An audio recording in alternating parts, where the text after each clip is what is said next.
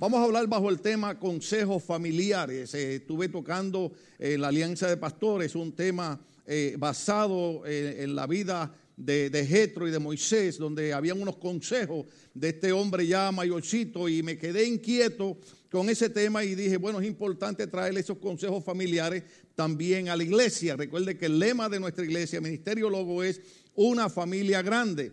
Porque las iglesias no se componen de santos. Somos santos porque Cristo nos lavó en su sangre, pero todavía nos falta mucho, mucho, mucho para decir que verdad eh, somos santos. Somos santos en el sentido de que somos apartados para el servicio del Señor. Pero ahí vamos, ahí vamos. ¿Cuántos están en la carrera? ¿Cuántos están ahí buscando madurar y crecer? Alabado sea el Señor. Entonces algo importante porque Romanos capítulo 15, verso 4 dice, de hecho, todo lo que se escribió en el pasado se escribió para enseñarnos. Amén. Entonces quiere decir que todo lo que está en el Antiguo Testamento quedó escrito para enseñarnos a nosotros. Entonces, por lo tanto, es importante que nosotros no solamente seamos nuevos testamentarios, sino que también usemos el Antiguo Testamento para ver qué es lo que el Señor tiene ahí para cada uno de nosotros. Entonces, como lo que está en el pasado, en el Antiguo Testamento, fue escrito para nuestra enseñanza, vamos a ir por ahí por el libro de, de Éxodo, capítulo 18. Éxodo capítulo 18, pero vamos a usar en vez de, todos los versos, vamos a usar solamente el verso 17 en adelante. Gloria al nombre del Señor. Verso 17. ¿Cuántos trajeron Biblia? ¿Cuántos trajeron la tableta? Celular. ¿Alguien trajo un teléfono inteligente? Los necesitamos porque ya nos estamos atrasando nosotros por estar dependiendo de tanta tecnología. Libro de Éxodo, capítulo 18, verso 13 al 27, pero vamos a usar el verso 17 en particular. Detalla ese momento que usted ha oído tantas veces cuando, cuando el pueblo de Dios es sacado del cautiverio de Egipto, eh, eh, llegan, están en el desierto y Moisés está desde por la mañana hasta la noche aconsejando al pueblo, haciendo juicio, resolviendo los problemas. Pero en el verso 17 hay algo interesante, ¿están ahí conmigo? Recuerde que el tema de hoy es consejos familiares. Entonces, en el verso 17, llega, llega un hombre que se llama Jetro, que viene siendo el suegro de Moisés, y observa lo que Moisés está haciendo. Eso es lo bueno de, de los viejitos, que no tenemos tiempo para brincar, pero podemos fijarnos en todo lo que ocurre a nuestro alrededor. Aleluya. Alguien puso por ahí en Facebook tres viejitas en un balcón y dijo, estoy vendiendo cámaras de vigilancia antigua. Porque antes eh, la vigilancia era abrir las ventanas. ¿Cuántos se acuerdan? Aleluya. Entonces, este hombre comienza a observar que Moisés está desde por la mañana hasta por la noche haciendo juicio, pero no, no juicio de castigo, sino resolviendo problemas, dificultades. Y en el verso 17, este hombre viene y suelta un consejo, y es este. ¿Están ahí? No está bien lo que estás haciendo. Wow. No está bien lo que estás haciendo. Ahora, e, es un poquito peligroso porque uno, uno de los problemas que, que tenemos todas las personas mayores, uno de los problemas que tenemos los pastores es cómo nosotros aconsejamos a las personas en estos días. Especialmente si usted trata de aconsejar a alguien y usted empieza diciéndole, lo que tú estás haciendo no está bien. Inmediatamente lo que la persona piensa es esto. ¿Y quién eres tú para meterte en mi vida? Otra gente dice, ¿y quién le dijo al pastor que tiene derecho a estarme diciendo lo que debo o no debo hacer? Pero lo impresionante de esto es que leímos ahorita en Romanos que lo que ocurrió en el Antiguo Testamento está ahí para enseñarnos a nosotros. Entonces vamos a aprovechar y vamos a aprender, porque este hombre ya mayor observa que Moisés está haciendo algo y en vez de decirle, mira vos, fíjate, te está observando, oye, qué paciencia la tuya, Moisés. No, no, no, él va directo al grano, tipo Jesucristo, amén. Y le dice, lo que tú estás haciendo está mal. Yo haría un alto ahí, porque yo sé que todos los que me están escuchando aquí son cristianos y por los medios sociales, hagamos una pregunta. En nuestra vida como cristianos, ¿qué podríamos verdaderamente nosotros mirarnos en el espejo? Mi mamá decía, el espejo no te engaña, aleluya. Usted sabe, usted ve una persona, eh, los otros días, eh, eh, no sé dónde estaba con mi esposa y vimos un hombre con un color de una camisa, unos pantalones cortos de otro, unos tenis de otro, unas medias de otro color. Y, me acordé que alguien había puesto en los medios sociales eh, un viejito vestido así. Hijo, cuando tus nietas son las que te visten.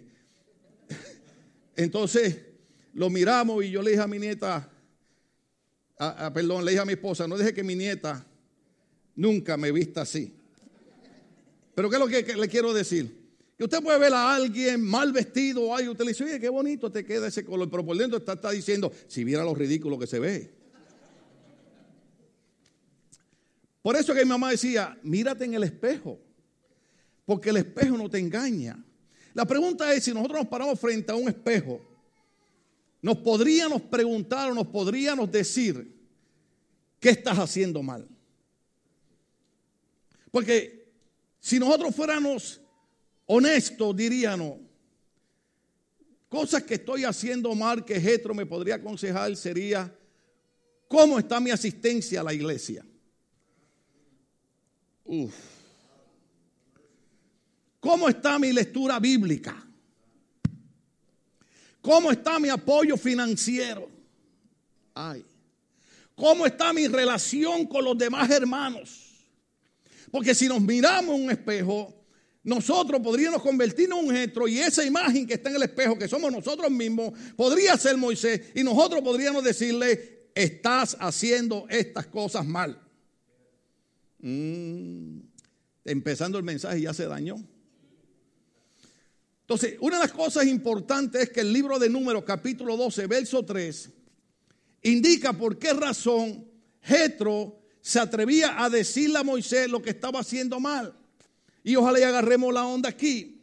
La Biblia dice, yo uso la nueva versión internacional, el libro de, de Números, capítulo 12, verso 3, dice que Moisés era el hombre más humilde que había sobre la faz de la tierra.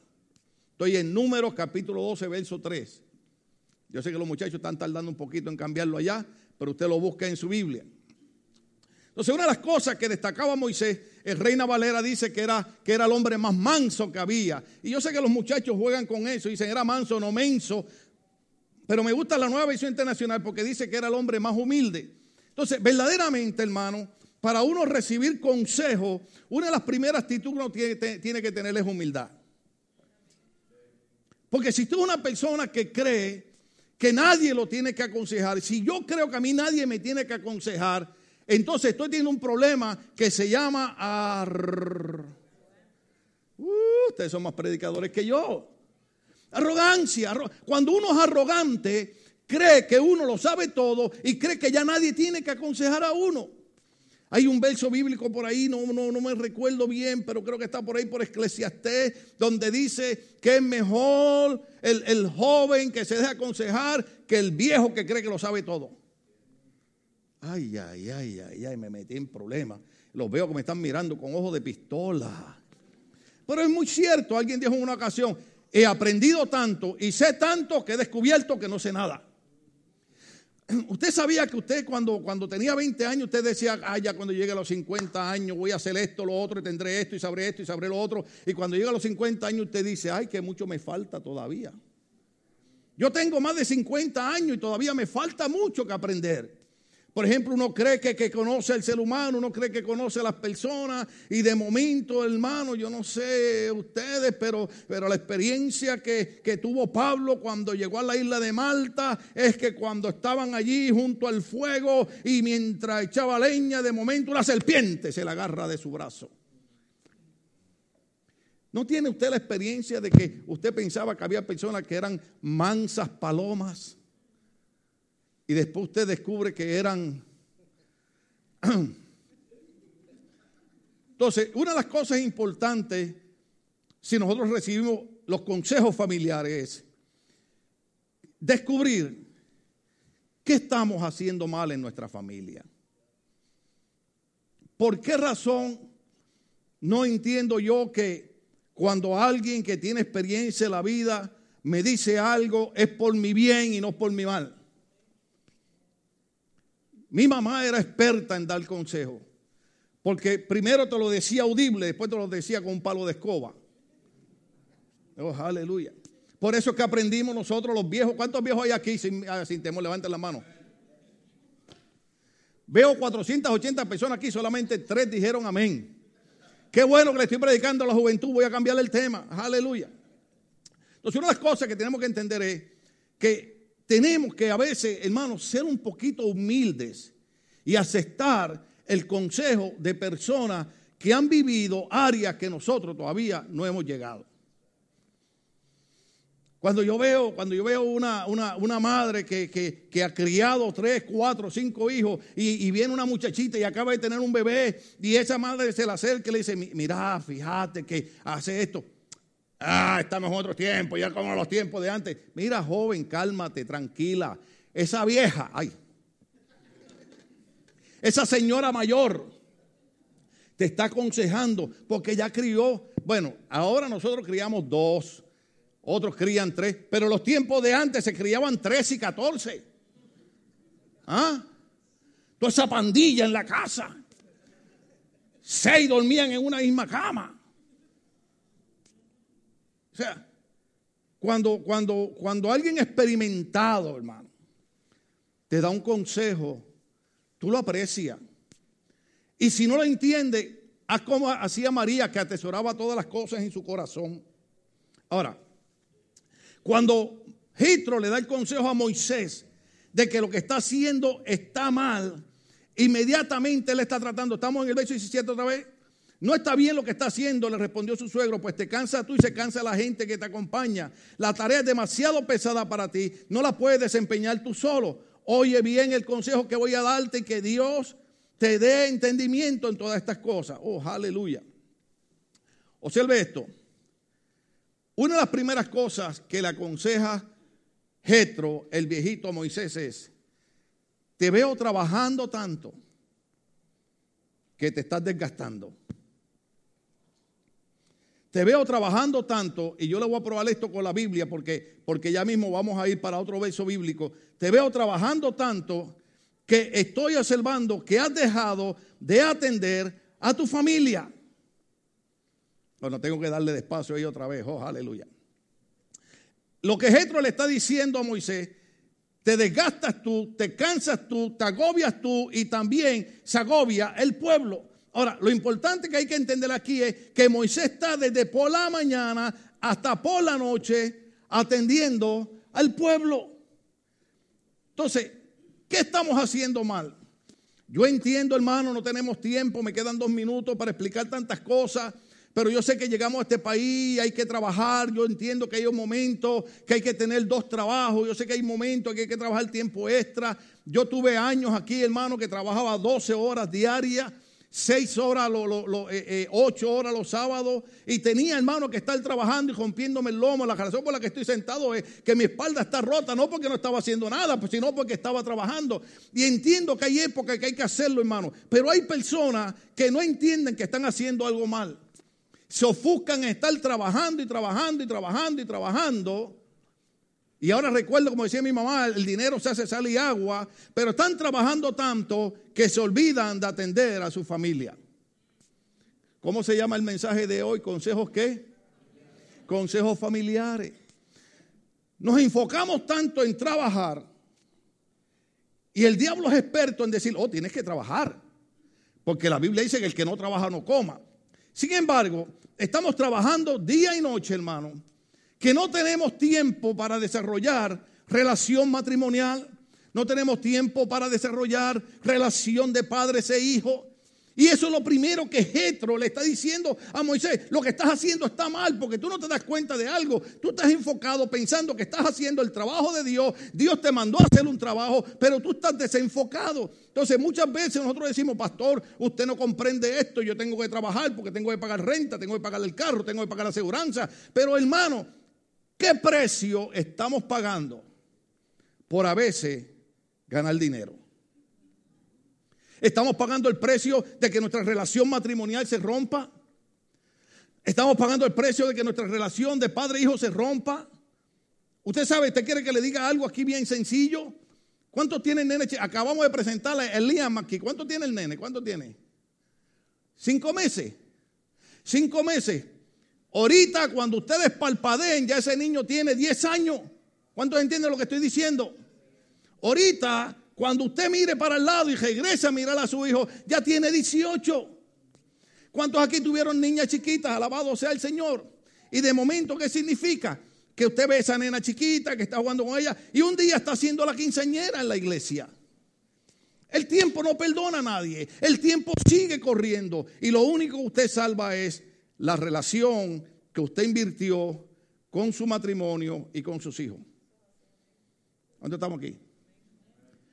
Hay cositas lindas que observamos. Ah, eh, gloria a Dios que todavía quedan matrimonios. Eh, eh, creo que los, los, los, abuelos del esposo Stephanie estaban celebrando hace poco 50 años de casado. 50 años de casado.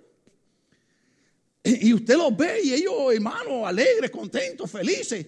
Y digo, esta gente está cumpliendo 50 años de casado. Ahora Dios nos ayude. Pero ¿sabe qué fue? Que esos viejitos aprendieron a hacer un balance en lo que era el trabajo y lo que era el tiempo de la familia. A alguien Dios le tiene que estar ministrando aquí hoy. Entonces, observe, observe lo que dice libro de Éxodo, capítulo 18 Verso 2, Éxodo capítulo 18, verso 2, vamos por ahí. Oh, aleluya. ¿Ya lo encontraron los muchachos? Éxodo capítulo 18, verso 2. Cuando Dios llama a Moisés para ir a liberar al pueblo a Egipto, naturalmente el trabajo que Moisés va a hacer es pesado. Y hay muchas otras cosas que podemos hablar de, de Séfora, la esposa de Moisés, pero nos vamos a concentrar en, lo íntegro que queremos hablar aquí. Pero el verso 2 dice que cuando Moisés sale para el ministerio, Moisés tiene que hacer algo.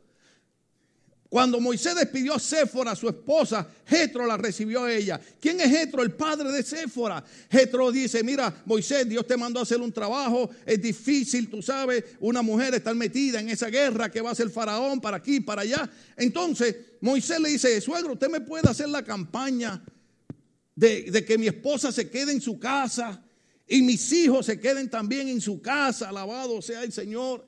O sea, ¿qué indica esto? Hay momentos, y todos los que somos inmigrantes en este país sabemos que es así, hay momentos que la familia tenemos que ayudarnos.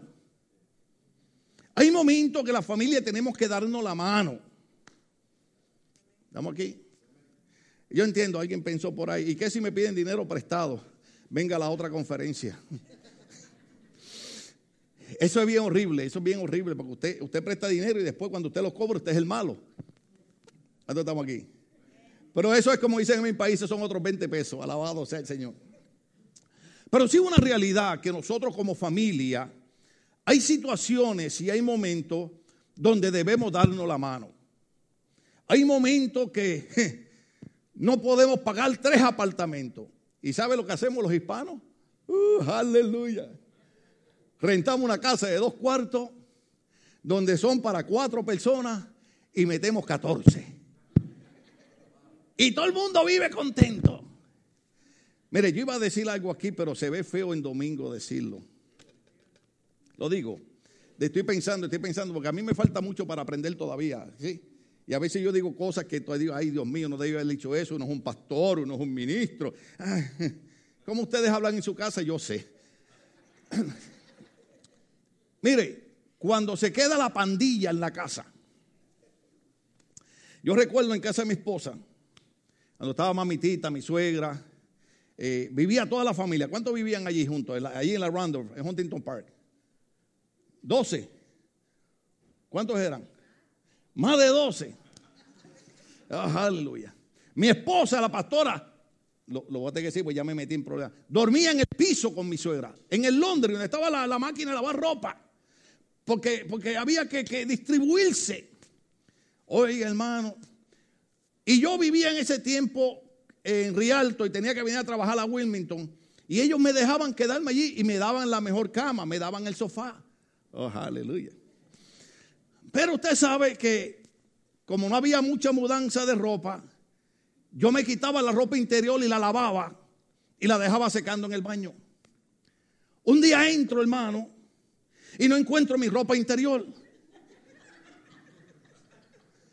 Y de momento miro y veo a Jesús Manuel, mi cuñado, que está con el Señor, que va, hermano, lo más tranquilo, caminando por toda la sala en calzoncillo.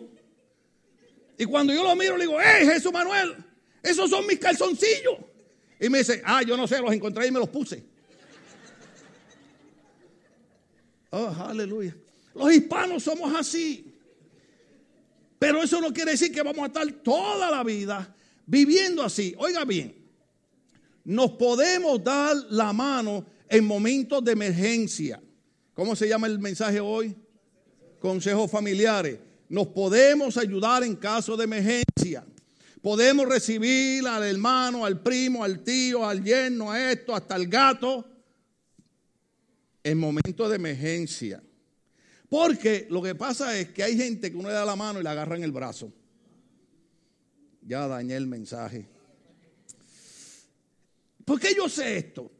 Porque en ese mismo capítulo 18, el verso 5, vaya ahí conmigo de Éxodo, el verso 5 dice algo bien impresionante. Oh, aleluya. Ya me quedan 30 segundos, ¿lo puedo usar? Observe, observe lo que dice el verso número 5. Mm, aleluya. ¿Están ahí conmigo? Jetro fue al desierto para ver a Moisés que estaba acampando junto a la montaña de Dios. ¿Sí? Lo acompañaban. ¿Quién acompañaba a Jetro? ¿Alguien puede decirlo duro? La esposa y los hijos de Moisés. Jetro va a visitar a Moisés al desierto porque Moisés está trabajando desde por la mañana hasta por la noche. Jetro le hizo el favor a Moisés de ayudarlo, de que su hija, que ya estaba casada, se quedara en la casa con los hijos, pero parece ser que a Moisés se le olvidó que era casado. Parece ser que a Moisés se le olvidó que era padre. Ay, ay, ay, ay, ay, ¿cómo salimos de aquí? Observe esta parte, observe esta parte. Ah, aleluya. Verso 6. Jetro le había que le había avisado. O sea, que si tuviera, que si en esos tiempos yo hubieran tenido un teléfono inteligente, Jetro le escribía por WhatsApp, o le hacía un tweet, o Instagram, o simplemente un mensaje. Mi querido yerno, te saluda tu, quién sabe, tal vez amado suegro, que te di la mano en un momento de emergencia de recibir a mi hija aquí, cuando el responsable de ella eres tú y no yo. Ese, ese, ese, es Jetro escribiendo por, por, mensaje. Eh, eh, y me hice cargo de los nietos, pero, pero parece ser que se te olvidó que yo no soy el papá de ellos, el abuelo. Se nos acabó el tiempo.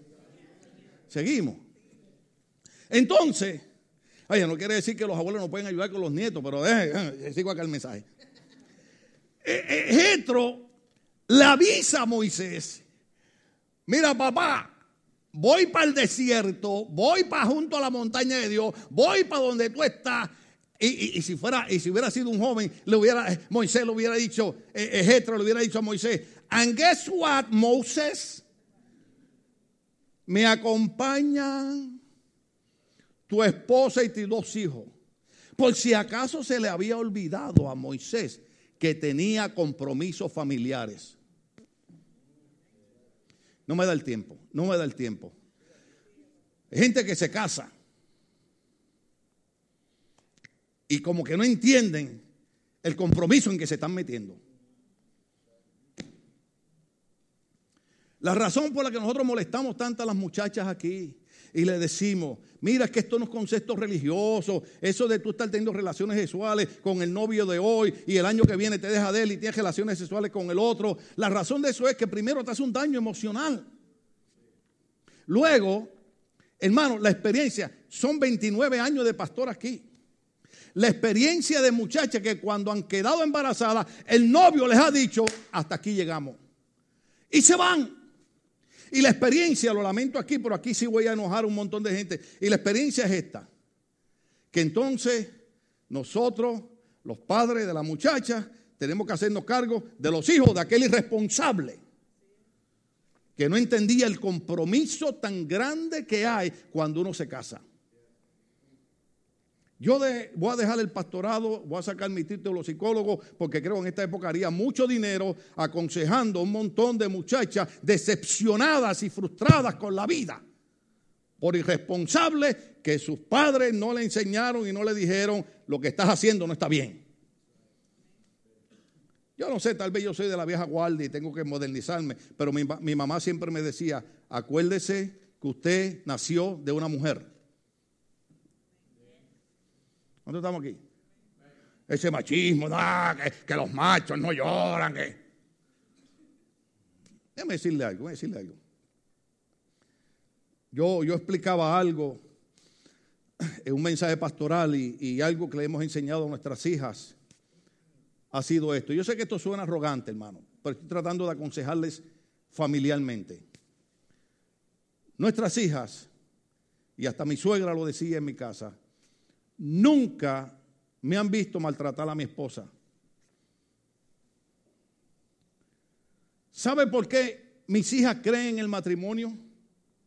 Es más, ¿sabe por qué mi nieta que se casa el año que viene cree en el matrimonio? Y esto nos lo dijo ella a nosotros. Mi nieta nos dijo a nosotros que como ella veía el ambiente, veía tanto problema matrimonial y, tanto divorcio y tantas cosas, como que ella estaba un poquito eh, eh, alejada de, entrar en una relación matrimonial. Y nos dijo a nosotros, a mi esposa y a mí, nos dijo, pero cuando yo veo la relación de ustedes, Papa, when I see your relationship with Titi Cindy, I believe that it's possible to have a good marriage. Que una nieta te diga eso. te dice, ay, el pastor se cree que nadie. No, no, yo no soy mejor que nadie. Lo que creo es que podemos esforzarnos y podemos luchar y podemos conocer la palabra y podemos dejarnos aconsejar por lo que ocurrió en el Antiguo Testamento, que está para enseñarnos a nosotros y ver este pedacito aquí donde simple y sencillamente Jetro le está diciendo algo a Moisés. Papito, voy para allá y me acompañan tu esposa y tus dos hijos. Porque no solamente estuviste en Egipto, se abrió el mar rojo y cayó maná y esto y lo otro, pero todos esos milagros no te libran de la responsabilidad que tienes como esposo y como padre. Oye aquí, la razón que yo no traigo tanto predicador aquí que tumba gente y tira gente patas arriba, o solamente los traigo para ver si alguno cuando se cae se da duro en la cabeza y reacciona, alabado sea el Señor. Pero, ¿sabes sabe, cuál es el problema? Que tenemos mucho predicador que son maravillosos en el púlpito, pues son un fracaso en sus casas. ¿Qué hacemos? Ah, ustedes son valientes. Entonces, verso 6, Jetro le había avisado, yo tu suegro Jetro, voy a verte, me acompañan tu esposa y tus dos hijos. ¿Sabe qué significa eso, verdad? Parte de la responsabilidad del ser humano es trabajar, es comprarse una casa, es comprarse un carro, es creerle a Dios, tener una actitud positiva. Pero tú no puedes olvidar que esa es tu compañera. Algunos hombres me han dicho, oh pastor, es que ya yo no la quiero. Entonces yo le pregunto, y cuando eran novios la quería. Bueno, sí, pastor. Eh, aguanta ahí, aguanta ahí. O sea, esto es que no recibimos consejos y no entendemos la responsabilidad y entonces no queremos trabajar con las cosas que tenemos que trabajar. Uno de los problemas que yo tengo como pastor es que yo trato, hermano, a través de los mensajes por año, yo tengo series de familia, series de matrimonio, de padre e hijo. Para que yo todos los domingos no puedo predicar lo mismo. Pero, hermano, los mejores consejos los hemos dado en esta iglesia. Y de momento me llega una pareja ahí, pastor, queremos decirle que nos vamos a divorciar. Digo, ah, tú estabas en el mensaje del año pasado, tú estabas en la serie de 10 domingos que yo hablé sobre matrimonio, trabajar, traer. Por ejemplo, ¿cuántos entienden lo que estamos hablando hoy? Lo que pasa, hermano, que es mejor ver, ver las novelas, ver la piloto 1, la piloto 2. Que todo lo que glorifica es el narcotráfico. Eh, siempre se me olvida, le tengo que preguntar a los hermanos de México cómo que se llama este sitio, pero hay un sitio, yo lo tengo grabado en un documental, hay un sitio en México, gloria por México, me encanta México, gloria al nombre del Señor, pero hay un lugar en México donde le preguntan a los niños de 8 años que qué ellos quieren ser cuando sean grandes y ellos dicen padrote. Yo no sé qué es eso, pero ellos dicen que quieren ser padrotes. Alguien después del mensaje me explica qué significa eso. O sea, porque estamos enseñando a nuestros niños que ser narcotraficante, que ser un contratador de, traficar con mujeres para meterlas en, en vidas ilícitas, eso es honra. No, eso no es honra, eso es una vergüenza. ¿Cuánto estamos aquí? Lo que pasa es que no queremos trabajar, no queremos esforzarnos. Porque usted cree que la corte a veces tiene que obligar a una pareja a ir a la consejería, obligados. Una mujer estaba en una terapia psicológica y el hombre le habló y eso. Y entonces el psicólogo le dijo, por ahí terminamos, la semana que viene trabajamos con el inconsciente. Y ella le dijo, no va a ser posible porque no creo que él venga.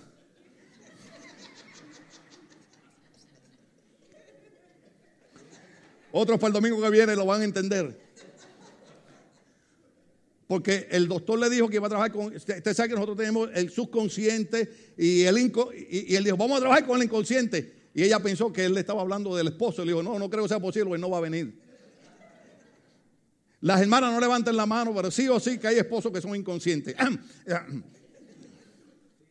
Entonces, en esta parte, en esta parte bien, bien, bien, bien interesante porque la razón por la que Jetro llega es, note bien, note bien. ¿Quién tuvo que ir al desierto con la esposa y los hijos de Moisés? Jetro. No pudo, no pudo Moisés decir, hey, hey, hey, un momento, Señor, ayúdame aquí, guíame, porque, claro, nosotros ahora podemos decir, tu palabra dice que el Espíritu Santo nos guiará a todo camino de la justicia, pero Moisés pudo haber dicho, Señor, tú me hablas, tú me revelas, yo he visto milagros, y yo estoy aquí de por la mañana, mi esposa está allá con mis hijos, yo necesito a mi compañera conmigo, necesito a mis hijos, Señor, yo necesito aquí hacerle aquí un espacio para ir a buscar. No, hermano, si el suegro no toma la iniciativa, y yo creo que algún día hay muchos suegros que van a tener que tomar esa iniciativa, de llevarle la esposa y los hijos, Moisés sigue por ahí para abajo. Si no hay un hombre que le da un consejo familiar, Moisés se explota. ¿Saben lo que yo estoy haciendo, hermano? Dándole consejos familiares. Diciéndole que hay muchas cosas que estamos haciendo mal, estamos enfocados en hacer un montón de cosas y nos hemos olvidado de nuestro hogar, de nuestra familia, de nuestros hijos, de nuestras esposas, de nuestros esposos. Mm. Proverbios capítulo 22, verso 6, para irnos con algo bonito. ¿Están ahí? La razón que enfocamos que Jetro lleva los dos hijos de Moisés es que porque Moisés tenía una tarea que llevar a cabo. Oh, no, hermano, es que nosotros que estamos en una época que nosotros queremos que nos paguen, pero no queremos trabajar. ¿Cuántos estamos aquí? Yo no sé usted, yo voy a decir esto con mucho respeto. En mi país, que Dios lo ha bendecido tanto, tenemos uniones, usted sabe, de trabajo. Y, a veces vemos, a veces vemos una compañía, hermano, que le pagan a la gente, yo no sé, 30 dólares la hora, y vemos seis personas, cinco abajo, mirando a uno que está haciendo el trabajo. Y en muchas compañías así. Y estamos en un país bendecido, hermano, porque queremos recibir recompensa, pero no queremos sembrar, no queremos trabajar. Entonces a Moisés se le olvidó que él tenía un trabajito que hacer. Moisés, el padre de esos niños eres tú, que no es Jetro. Tú eres el que tiene que enseñarle a esos niños el temor de Dios. ¿Qué hacemos? Ay, Dios mío, cuando Dios me lleve, ustedes me van a extrañar. Ahora ustedes me miran así que, ¿y quién le dijo a este que me puede decir esas cosas? Cuando yo esté en el reino de los cielos, usted va a decir, Ay, me gustaría que el pastor estuviera aquí y me dijera las cosas porque yo soy de esos machos que hay que decirle las cosas en la cara. Pero yo se las digo con amor. Amén. Proverbio 22, 6 dice, instruye al niño en el camino correcto y aún en su vejez no lo abandonará. Los padres tenemos una responsabilidad seria con los hijos. ¿Que usted quiere que yo le diga algo? Que aunque se casen y se vayan y compren su casa, siguen siendo hijos de nosotros toda la vida. Oh, aleluya. Y yo sé que las situaciones cambian. Una de las cosas que leí hace como, como cinco años atrás, cuando hubo el problema de, las viviendas y la economía, muchos, muchos matrimonios jóvenes que habían comprado sus casas, perdieron sus casas, eh, muchos perdieron sus trabajos. Y gloria a Dios que los viejitos, jetros, ya habían pagado sus casas. Y estos hijos tuvieron que regresarse a vivir en casa de sus padres. Por eso que fue que empecé el, mensaje diciendo, hay momentos de emergencia donde la familia tenemos que darnos las manos. Pero es una responsabilidad de nosotros los padres. Hermano, nosotros no podemos fluir con la mentalidad que fluye la gente que no quiere saber de Dios. ¿Usted sabe por qué se ataca tanto a la Biblia? ¿Usted, sabe, ¿Usted recuerda muchos años atrás cuando dijeron que no querían la Biblia en las escuelas? Dijeron, no, las escuelas, esto es público, aquí viene mucha gente. Y, y quitaron la Biblia en la escuela. Los otros días le dije del pastor este que le mandaron, le quitaron dos anuncios porque él tenía una Biblia levantada.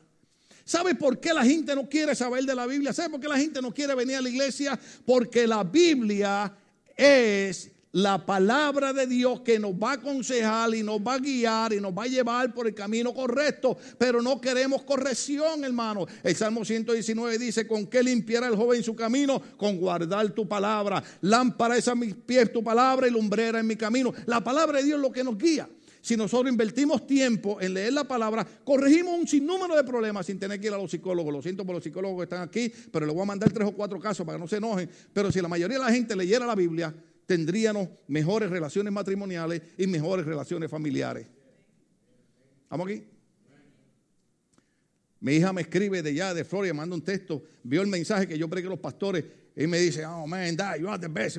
Le digo, wow, que un hijo tuyo y una hija tuya te elogien por algo que tú haces. Pero ¿sabe cuántos años toma sembrar para cosechar eso? Ojo aquí. Ojo aquí. Ah, ¿Cómo lo digo? Ah, lo dejamos para el otro domingo. Estoy escuchando a un muchacho predicar en una iglesia, en una reunión. Buen muchacho, me gustó su mensaje. Su papá era pastor. Y este muchacho está predicando y está hablando. Y entonces dice, hermano, y yo lo dije hace par de domingos, no sé cuántos ustedes se acuerdan. Hermano, yo me casé hace dos meses, en ese momento se había casado.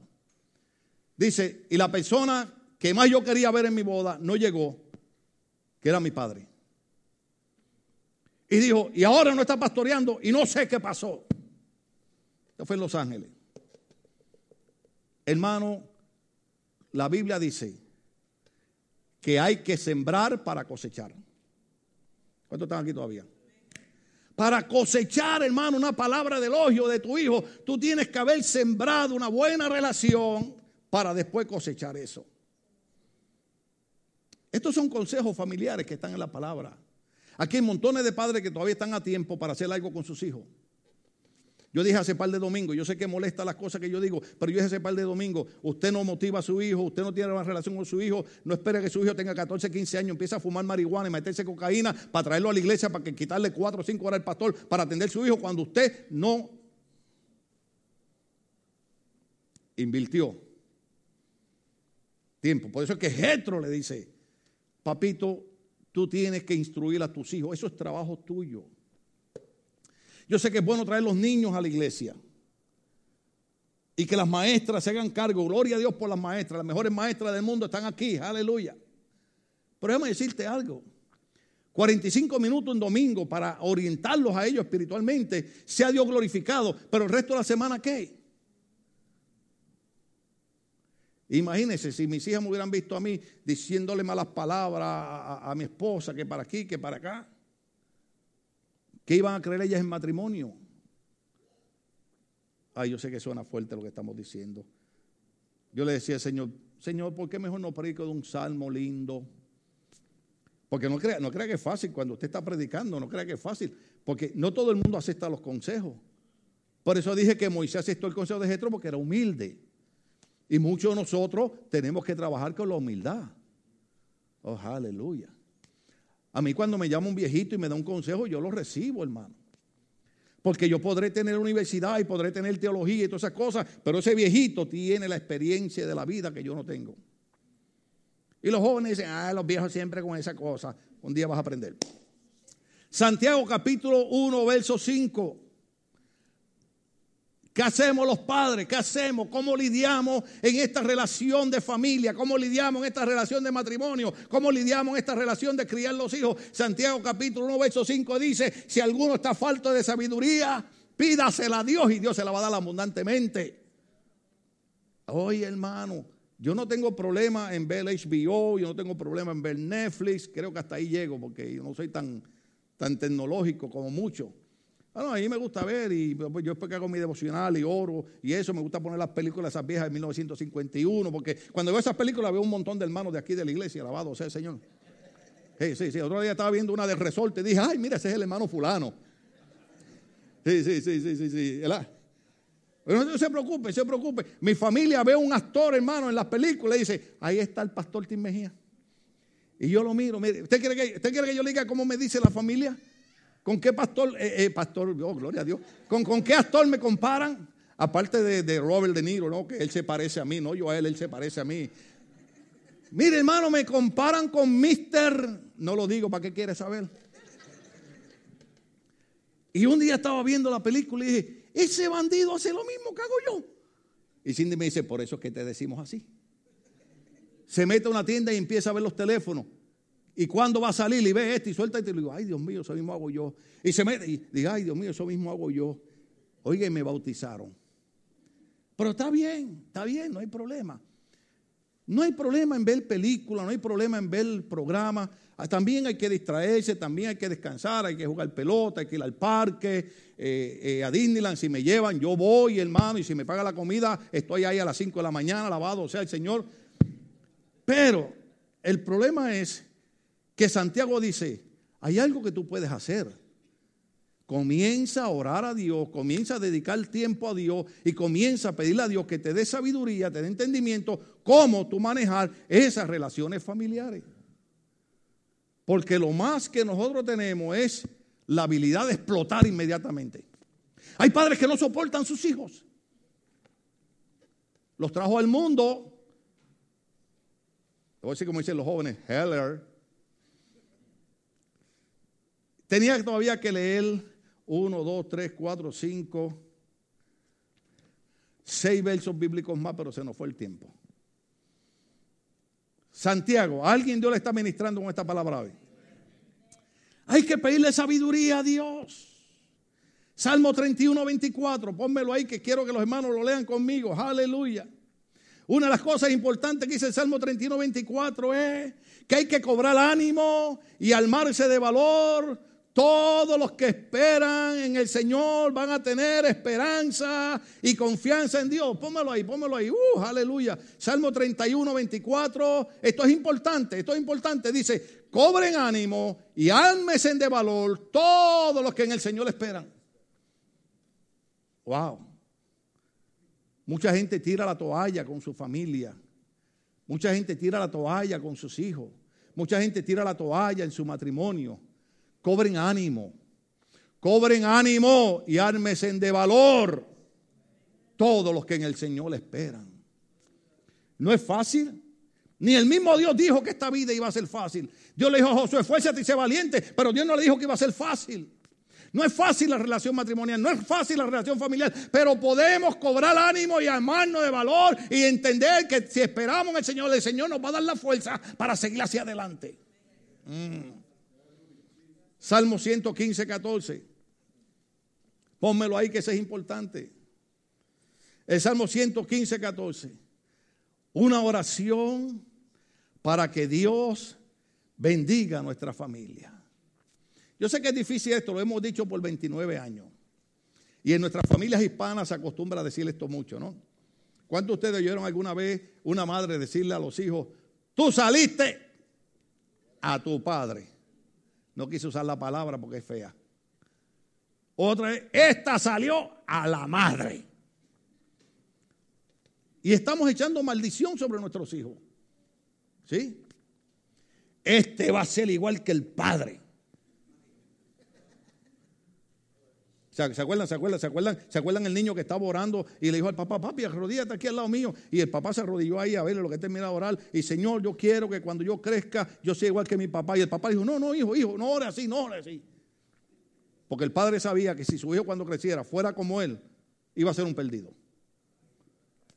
No estamos hablando de fanatismo religioso, no estamos hablando de extremismo, estamos hablando, hermano, de vivir una vida victoriosa siguiendo los consejos familiares que tiene la Biblia. Yo voy a cobrar por la conferencia de hoy. Porque usted cuando va al psicólogo le paga. Nada, estamos bromeando. Salmo 115, verso 14. Esto es lo que hay que hacer. Hay que orar para que Dios bendiga a nuestras familias. Que el Señor multiplique la descendencia de ustedes y de sus hijos. ¿Qué es lo que está deseando? Crecimiento, prosperidad, abundancia. Mira, hermano, aunque la gente piense que usted es un arrogante, yo hablé de humildad ahorita, pero hay cosas que hay que explicarla. Aunque la gente piense que usted es un arrogante, que usted sabe cuánta gente me critica a mí, ese pastor se cree que es mejor que nadie. No, hermano, me falta mucho, pero hay algo que yo voy a hacer. Yo voy a seguir creyendo que Dios va a seguir bendiciendo mi familia. Y yo voy a orar, mi oración todos los días, por la mañana, por la tarde, por la noche, y los menciono uno por uno. Oro por mi hija Elizabeth, oro por mi nieto David Jonathan, oro por mi nieta Brian, oro por mi hija Stephanie, oro por su esposo, por la familia de él, oro por Jacqueline, hermano, oro por Cindy, oro por uno por uno, uno por uno, y digo, Señor, bendice mi familia. Y después caen ustedes también enredados ahí. Y entonces después voy por la familia de la iglesia y mira al hermano, Señor, y mira a la hermana en el de oración, y mira al hermano, y mira este problema, y mira esto, pero yo te pido que tú bendigas la iglesia. Porque en vez de estar echando palabras de maldición sobre nuestros hijos y nuestra familia, hay que hacer oración que los bendiga. ¿Seguimos? No, ella es mucho, hermano. Salmo 103. Cuando termine el culto, hay tres o cuatro hermanos aquí que yo creo que usted se la acerque y le pregunte que yo prediqué hoy. Pero el mensaje está grabado para que usted lo vuelva a oír. Porque hay veces cuando uno está predicando, la gente está así resistente. ¿Habrá alguien aquí que sea consejero o terapista o psicólogo o algo? ¿Ah? Porque uno de los problemas que tienen los consejeros y los psicólogos es tratar de romper la resistencia que tiene la gente cuando va a consejería. Y a veces cuando uno está predicando, la gente crea cierta resistencia. Ay, yo no vine a la iglesia para que me dijeran eso. Sí, sí, Dios quiso que tú vienes a la iglesia para ilustrarte, para guiarte, para que tú seas una familia bendecida. Amén. Salmo 103, verso 17. Aleluya. Si no reconocemos a Dios, si no tenemos temor a Dios, si no, hermano, hacemos a Dios parte de nosotros, tenemos problemas. Salmo 103, verso 17 nos enseña que el amor de Dios y su justicia es hacia los que le reconocen y le temen. Verso 17, Salmo 103. Pero el amor del Señor es eterno y siempre está con los que le temen. Su justicia está con los hijos de sus hijos. Quiere decir que, que si yo he servido a Dios, oiga bien, la justicia y el amor de Dios va a seguir a mis hijos y va a seguir a mis nietos y va a seguir a mis bisnietos, porque los que temen al Señor dice ahí que el amor del Señor es eterno y siempre está con los que le temen, su justicia está con los hijos de sus hijos. Tú quieres bendecir tus hijos, tú quieres bendecir tu nieto, comienza otra vez a tener temor al Señor y honrar y bendecir el nombre del Señor. Deuteronomio capítulo 5, verso 29. Deuteronomio 5, 29, aleluya. El deseo de Dios bendecir a los padres y a los hijos, aleluya. ¿No le gusta eso? El deseo de Dios es bendecir a los padres y a los hijos. Verso 29 de Deuteronomio capítulo 5. Ojalá su corazón esté siempre dispuesto a temerme y a cumplir todos mis mandamientos para que a ellos y a sus hijos siempre les vaya bien. Dios quiere que siempre nos vaya bien. Dios quiere que a mí siempre me vaya bien. Dios quiere que a mis hijas siempre le vaya bien. Dios quiere que a mis nietos siempre le vaya bien. Dios quiere que a usted siempre le vaya bien. Dios quiere que en su matrimonio todo le vaya bien. Dios quiere que a sus hijos les vaya bien. Dios quiere que, hermano, la Biblia dice, ojalá y su corazón esté siempre dispuesto a temerme y a cumplir todos mis mandamientos para que a ellos y a sus hijos siempre les vaya bien. Aleluya. Salmo 127, verso 3. Aleluya. Esto es lo que hay que entender. ¿Cuántos tienen hijos aquí? ¿Cuántos tienen hijos? Uh, aleluya, qué montón. De verdad que somos hispanos. ¿Cuántos tienen nietos? ¿Cuántos tienen nietos? Uh, viejitos locos ya, alabado sea el Señor. Aleluya. hey, yo tengo nietos también, hermano, así que no se preocupe. Alabado sea el Señor. Observe esto. Para aquellos que creen que eh, tuve relaciones sexuales, quedé embarazada, pero hay que abortar la criatura. ¿Cuántos estamos aquí? Oh, no, porque ese es mi derecho. Hay mujeres que piensan que tienen derecho de matar a un indefenso.